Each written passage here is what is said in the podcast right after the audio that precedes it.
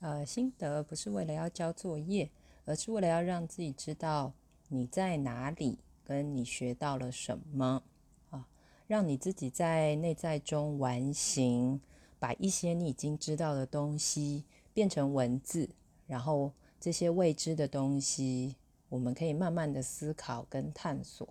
这个我很常跟大家说嘛，就是心得这件事，更多的时候是为了自己。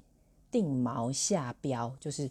诶，我在哪边？因为当你可以越来越准确的知道自己在哪里的时候，一来你会比较稳定，再来你比较安心的话，就会更有信心。同时，也是因为你知道自己在哪边，就会更清楚知道你下一步去哪边其实是更合适的哈。所以，心得每一次的累积，都可以帮助你好好的检视自己的位置哦。这个部分，请大家务必练习看看。